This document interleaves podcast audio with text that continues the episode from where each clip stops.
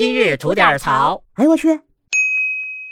您好，我是吉祥。说起汽车呀，它本身作为一个交通工具，目的就是为了方便我们的工作和生活。但是不知从何时起啊，汽车呢变成了一部分人宣泄不满和报复他人的杀人工具。而就在四月八号晚，河南平顶山的城乡一体化示范区发生了一起恶性的肇事案。那犯案的嫌疑人梁某某疑似跟王某某有感情的纠葛，于是呢就驾车冲撞了王某某，导致了七人受伤，三人经抢救无效死亡。经过警方的紧急处置，那梁某某呢已经被警方抓获。而从网友发的视频上来看啊，现场可以听到汽车巨大的轰鸣声，还伴随着人群的尖叫声和哭泣声。就在这种场景下，一辆黑色的小汽车是来回多次的碾压和冲撞人群。而其实最令大家震惊的是。距离上一起的恶性驾车冲撞人群的事情才过去了十天，就在三月三十一号，河北邯郸市的中华大街上同样发生了恶性撞人事件。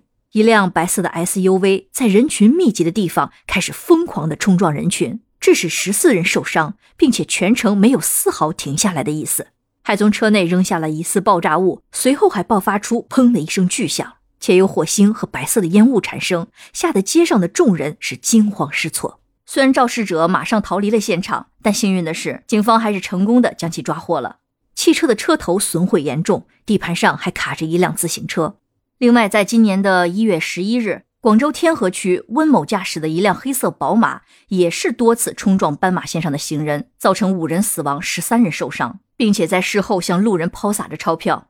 这三起案件呢，虽然具体的情节不同，但都是肇事者的恶意行为导致的严重后果，真是妥妥的地狱空荡荡，魔鬼在人间呐！而就因为这三起恶性案件是接连频发，所以导致了网上的一片哗然，很多人都在讨论到底是什么原因。这些人除了自己的苦衷之外，是否吸了毒、喝了酒，或者是有精神疾病？但从心理学的角度上，这类人群大多是反社会人格，严重的缺乏同理心和自我反省的能力。行为远远的超出社会的规范，对大众进行无差别的暴力攻击，滥杀无辜。还有人称我们要反思恶性案件频发的根源到底在哪里。虽然有些人说未受他人苦，莫劝他人善，但我个人认为，无论是这个肇事者遇到了多少的不公，遇到了多少的不幸，都不应该选择这样的方式来发泄自己的情绪，不该去伤害那些无辜的人们。这种行为也必将受到法律的严惩。而对于我们大多数人来说，这些事件也给我们一个警醒，它提醒我们出门在外还是要保持一定的敏锐度，